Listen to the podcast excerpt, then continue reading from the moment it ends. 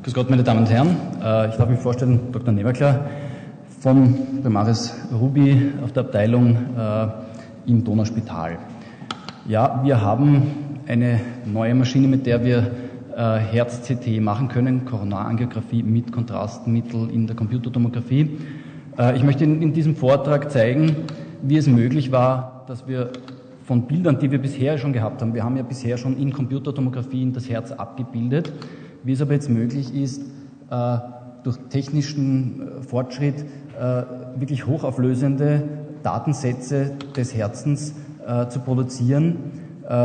Das Ganze unter EKG-Triggerung und wie es daraus möglich ist, mit Software-Tools die Koronarterien herauszurechnen, zu isolieren und dann in speziellen Ansichten darzustellen und wie es zum Beispiel auch möglich ist, Bypässe zu evaluieren. Zum Technischen zuerst, damit wir verstehen, was hat sich da getan, dass das jetzt möglich ist heutzutage. Äh, das Wichtige ist einmal eine kurze Untersuchungszeit. Äh, es muss möglich sein, die Untersuchung in einem Atemanhalten durchzuführen. Das wird möglich durch die Multislice-Technik, die ich nachher erkläre. Das zweite ist eine hohe zeitliche Auflösung, äh, um die Artefakte durch Herzpulsation zu vermeiden. Das wird wiederum möglich durch eine schnelle Rotationszeit. Ähm, und das sogenannte Dual-Source-Prinzip, auch das erkläre ich nachher. Die Grundvoraussetzung ist die EKG-Triggerung. Äh, zum ersten Punkt. Äh, wir haben jetzt einen Scanner von der Firma Siemens bei uns stehen. Das ist das Dual Source Multislice CT. Klingt sehr kompliziert. Ich erkläre jetzt einmal die Multislice Komponente dieses Geräts. Bisher, äh, Sie sehen, war es so, dass eine Röhre um den Patienten im Spiralmodus herum rotiert ist, also Single Slice CT ein Detektor. Mittlerweile werden mehrere Detektoren in eine Reihe geschalten, bei uns sind das 32 und die rotieren auf einmal um den Patienten und es ist äh, schnell ersichtlich, dass wir so ein äh, äh größeres Volumen in kürzerer Zeit abbilden können. Dadurch ist es auch äh, für uns sehr schön. die Untersuchung geht schneller. Wir haben keine Artefakte mehr durch Atmung, wie man es hier sieht, durch Bewegungen des Zwerchfells. Und auch hier die Auflösung in der Z-Achse ist viel besser geworden. Man sieht, wie schön hier das Zwerchfell ist, keine Artefakte und in der Z-Achse eine hohe Auflösung. Insgesamt kann man mit einer Untersuchungszeit von circa zwölf Sekunden rechnen. Die hohe zeitliche Auflösung ähm, wird durch den Dual-Source-Anteil dieses Scanners ermöglicht. Äh, das möchte ich Ihnen auch erklären. Bisher war es so, dass eine Röhre um den Patienten rotiert ist. Hier haben wir zwei Röhren, die das zugleich tun. Äh, wenn ich jetzt drücke, Single Slice CT, eine Röhre, rotiert um den Patienten und selbst bei sehr schnellen Geräten dauert das 330 Millisekunden. Äh, jetzt gibt es eine Technik, man kann aus auch einer Hälfte der Rotation schon ein Bild berechnen und kann sagen, gut, mit diesem Half-Scan habe ich schon ein Bild, das dauert nur 165 Millisekunden, das heißt, ich erreiche schon so eine äh, hohe zeitliche Auflösung. Beim Dual Source CT äh, kann das aber noch verbessert werden und zwar äh, noch einmal halbiert werden, weil dadurch, dass zwei Röhren simultan rotieren, braucht jede einzelne Röhre nur mehr eine Viertelumdrehung dem Patienten zu machen, um einen sogenannten Half-Scan zu erzeugen. Und damit bin ich wieder bei der Hälfte der vorigen Zeit von den 165 Millisekunden. Die Hälfte sind 83 Millisekunden. Das ist die zeitliche Auflösung, die wir erreichen. Ähm, wenn man sich das vorstellt, ein RR-Intervall bei einem Patienten mit einer Herzfrequenz von 60 pro Minute beträgt äh, 1000 Millisekunden. Äh, ich trage jetzt die zeitliche Auflösung eines Single-Slice-Scanners hier ein äh, und jetzt den Dual-Source-CT. Man sieht, dass das hier äh, nur mehr einen kleinen Teil des Herzzyklus ausmacht. Das heißt, ich habe hier wirklich schon wenige Artefakte durch Herzpulsation. Und besonders zum Tragen kommt das bei höheren Herzfrequenzen, wie Sie es hier unten sehen. Herzfrequenz 100 bedeutet ein RR-Intervall von 600 Millisekunden. Und da sieht man, dass dann dieser Block der zeitlichen Auflösung des Single-Slice-Scanners schon einen beträchtlichen Anteil ähm, in dem Herzzyklus einnimmt und dass natürlich mit dem Dual-Source-CT hier weniger Artefakte zu erwarten sind. Äh, was für Auswirkungen hat das weiters? Äh, die Röhrenspannung wird nicht während des gesamten Herzzyklus gleich hoch gehalten und je kürzer mein zeitliches Fenster ist, umso kürzer muss ich äh, die, den Röhrenstrom hochfahren was darum die Konsequenz ist, ist, dass ich nur in dieser Phase einen hochauflösenden Datensatz bekomme. Denn leider, je niedriger die Dosis, das müssen wir machen, um Dosis zu sparen, desto verrauscht ist das Bild. Das heißt, die wirklich diagnostisch ausreichenden Datensätze bekomme ich nur in dem Abschnitt, wo äh, der Röhrenstrom hochgefahren ist. Aber das machen wir sozusagen so minimal wie möglich. Wie läuft die Untersuchung ab? Es ist ein CT wie, äh, wie das andere Thorax-CT zum Beispiel. Äh, äh, wir äh, äh, verwenden Kontrastmittel intravenös, äh, haben die EKG-Triggerung. Der Patient bekommt ein Nitrospray, um die Koronarterien etwas zu erweitern, aber ansonsten läuft das ganz normal ab.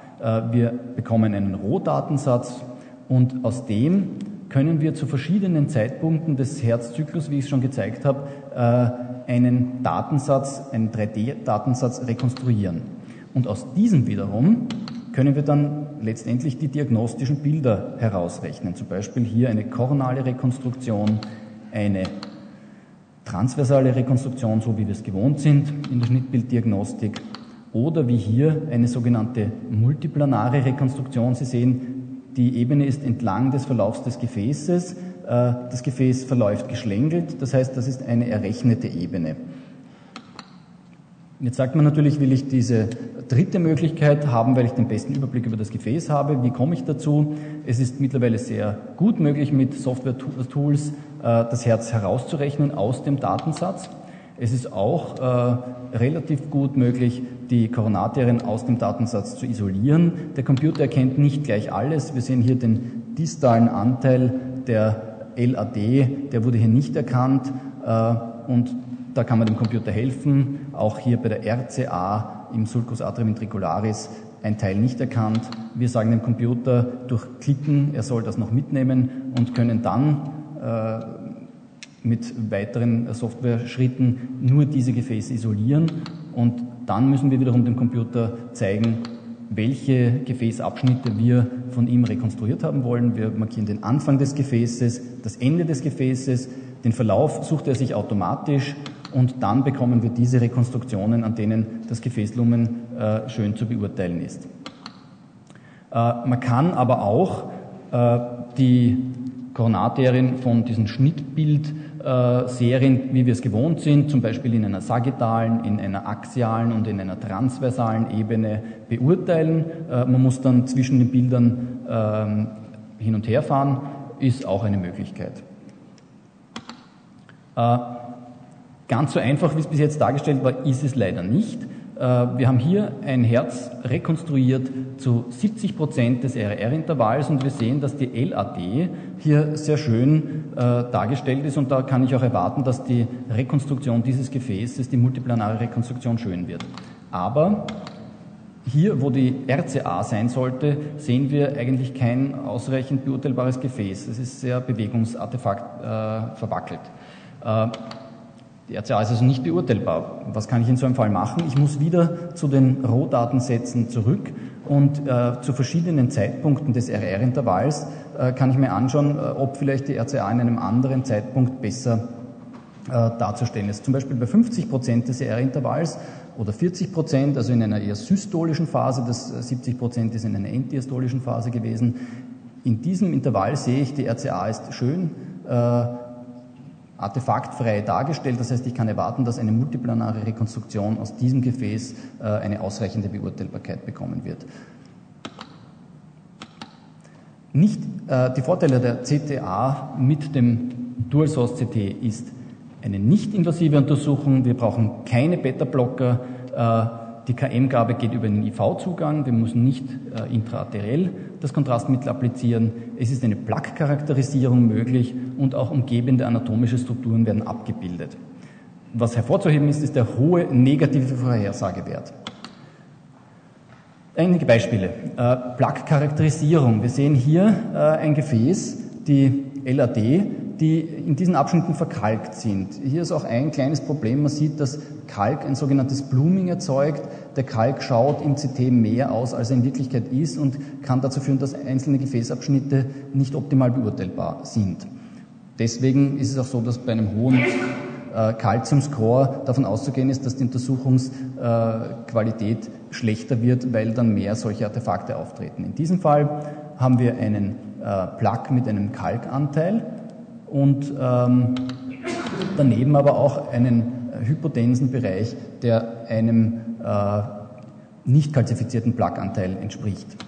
Das heißt, wir können den als gemischten Plaque charakterisieren. In diesem Fall, äh, auch in der, äh, an der, kurz vor der Aufzweigung der äh, linken Koronarterie in die LAD und in die äh, Arteria circumflexa, haben wir hier einen weichen Plaque, äh, den man, wenn man dann zu den äh, rekonstruierten Schichten zurückgeht, auch, auch an diesen axialen Schichten zum Beispiel sehen kann. Dieser Patient wurde anggrafiert. Hier im CT, muss man zugeben, haben wir die äh, Stenose etwas überbewertet. Wir dachten, das könnte äh, gerade hämodynamisch relevant sein. In der Angiografie ähm, wurde das widerlegt, aber äh, zumindest haben wir bei den Patienten äh, eine KHK feststellen können und damit sicher die Therapie beeinflussen können. Nicht kalzifizierte Plaque also. Äh, komplizierter wird es schon, wenn äh, ein Patient voroperiert ist, äh, Bypässe, ähm, dann müssen wir auch eine größere Untersuchungsrange fahren. Wir sehen hier einen Bypass von der Aorta zur ähm, RCA, dann einen aortokanalen Bypass von der Aorta zur LAD, weiters einen Bypass von der Aorta zur Circumflexa und dann hier diesen Lima-Bypass, der auch zur LAD verläuft. Und im linken Bild äh, Im rechten Bild von Ihnen aus sehen Sie, dass der Bypass, der Lima-Bypass, sehr schön perfundiert ist. Ich sehe auch, dass die Anastomose hier schön perfundiert ist. Also das ist nicht das Problem der Patientin. Das Problem der Patientin war, dass sie hier in der Arteria subclavia einen Stent hatte, der zu thrombosiert ist und dadurch ist der Perfusionsdruck hier gesunken und die Symptomatik aufgetreten. Sie sehen hier den Stent und die Austhrombosierung markiert. Äh, Stents generell, wir können äh, Stents darstellen. Ähm, man muss nur aufpassen, man kann hier sicherlich sagen, dass äh, der Stent ist perfundiert, das Gefäß davor und dahinter kann ich beurteilen. Auch dieses schaut sehr schön aus. Es ist nur natürlich durch den Stent, der meistens Metallanteile hat, sind geringe Artefakte da, dass also in Stent-Stenosen nicht mit einer so hohen Sicherheit ausgeschlossen werden können, wie das koronarangiografisch möglich ist. Aber in diesem Fall sieht man schon eine recht schöne Darstellung. Äh, umgebende Strukturen können wir abbilden. In diesem Fall eines Patienten, der eine Fistel von der Arteria circumflexa zum rechten Vorhof hatte, haben wir als nicht unerheblichen Nebenbefund diesen großen Vorhofthrombus im linken Herzohr gefunden. Äh, auch hier Ursprungsanomalie der RCA. Ähm, schon in der Angiografie äh, suspiziert. Das heißt, äh, da war es umgekehrt. Äh, unsere Interventionalisten haben den Patienten angiografiert und haben schon suspiziert, dass die RCA äh, einen ähm, anomalen Abgang hat. Aber die anatomische Darstellung, wo sie wirklich abgeht, und in diesem Fall ist das wirklich relevant, denn äh, Abgänge zwischen Aorta und Truncus pulmonalis entsprechen einem malignen Abgang, sind also gefährdet. Ähm, den konnten wir mit der CT sehr schön darstellen. Zur diagnostischen Performance. Äh, ich möchte hervorheben die, den hohen negativen Vorhersagewert. Wenn die Untersuchung unauffällig ist, haben wir eine hohe Sicherheit, äh, dass das auch stimmt. Der positive äh, Vorhersagewert ist niedriger. Dazu möchte ich Ihnen ein Beispiel zeigen. Eine Patientin, die wir untersucht haben, die Untersuchungsqualität hat gestimmt. Man sieht das hier an der RCA und der CX. Diese Gefäße sind schön artefaktfrei dargestellt. Das heißt, die Qualität der Untersuchung stimmt. Äh, in diesem Fall war es aber so, dass die LAD in diesem Bereich gemischte Plugs gezeigt hat, wo wir nicht sagen konnten, dass dieser Plug nicht signifikant stenosierend ist. In einer zweiten Ebene ist man sich auch nicht sicher. Äh, in diesem Fall im Zweifel Angiografie. Äh, die Patientin wurde auch bei uns angiografiert und Sie sehen, dass hier die LAD in dem Bereich keine signifikante Stenose aufweist. Das ist übrigens ein, eine Rekonstruktion aus der Computertomographie, die einen angiografischen, einer angiografischen Darstellung nahe kommt. Und da sieht man auch hier diese Unregelmäßigkeiten, die uns dazu geführt haben, doch das Ganze abzukehren.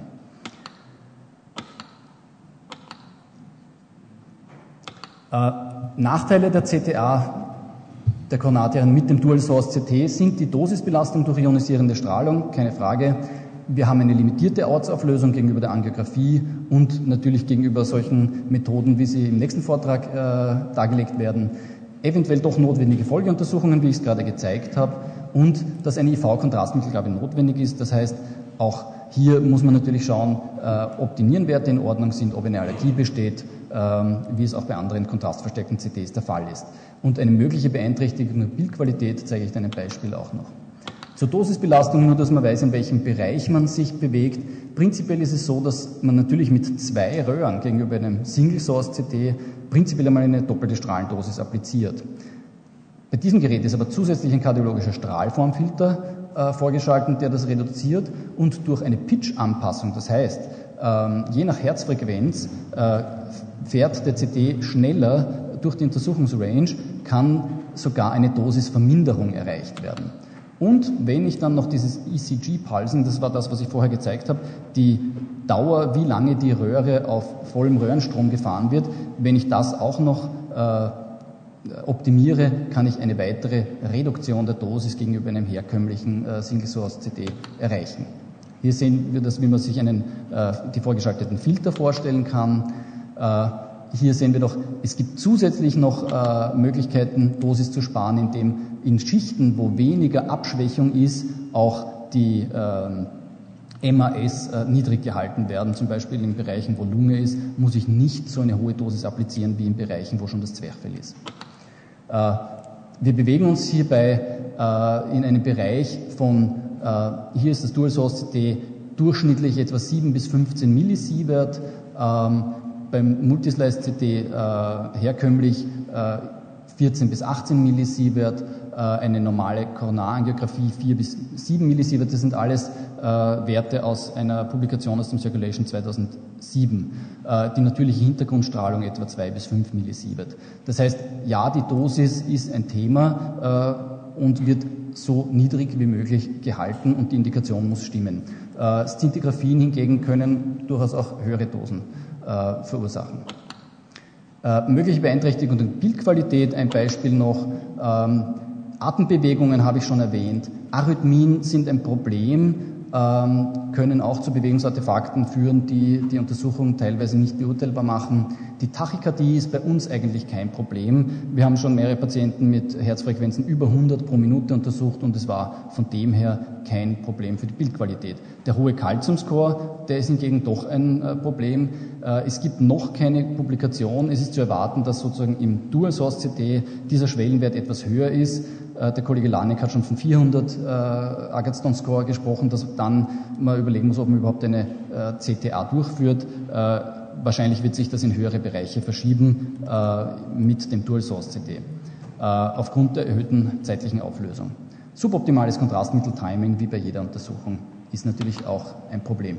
Hier noch ein schönes Beispiel, das in dem Fall gut ausgegangen ist. Am Anfang haben wir gedacht, wir werden diese Untersuchung nicht beurteilen können. Deutliche Stufenartefakte, weil der Patient oder die Patientin Extrasystolen hatte. Äh, wir sind dann äh, zu dem EKG und Rohdatensatz gegangen und haben dann gesehen, wir können diese Extrasystolen ähm, im Nachhinein heraus editieren. Das kann man mit dem Computer anklicken und sagen, er soll diese Bereiche nicht für die Bildgenerierung mitnehmen und dann konnten wir diesen Datensatz daraus rekonstruieren. Äh, zu den Indikationen, der letzte Punkt, äh, die einzige derzeit anerkannte Indikation laut den ESC-Guidelines von 2007 ist eine niedrige Prätestwahrscheinlichkeit einer KHK bei inkonklusiven oder nicht durchführbaren Stresstests.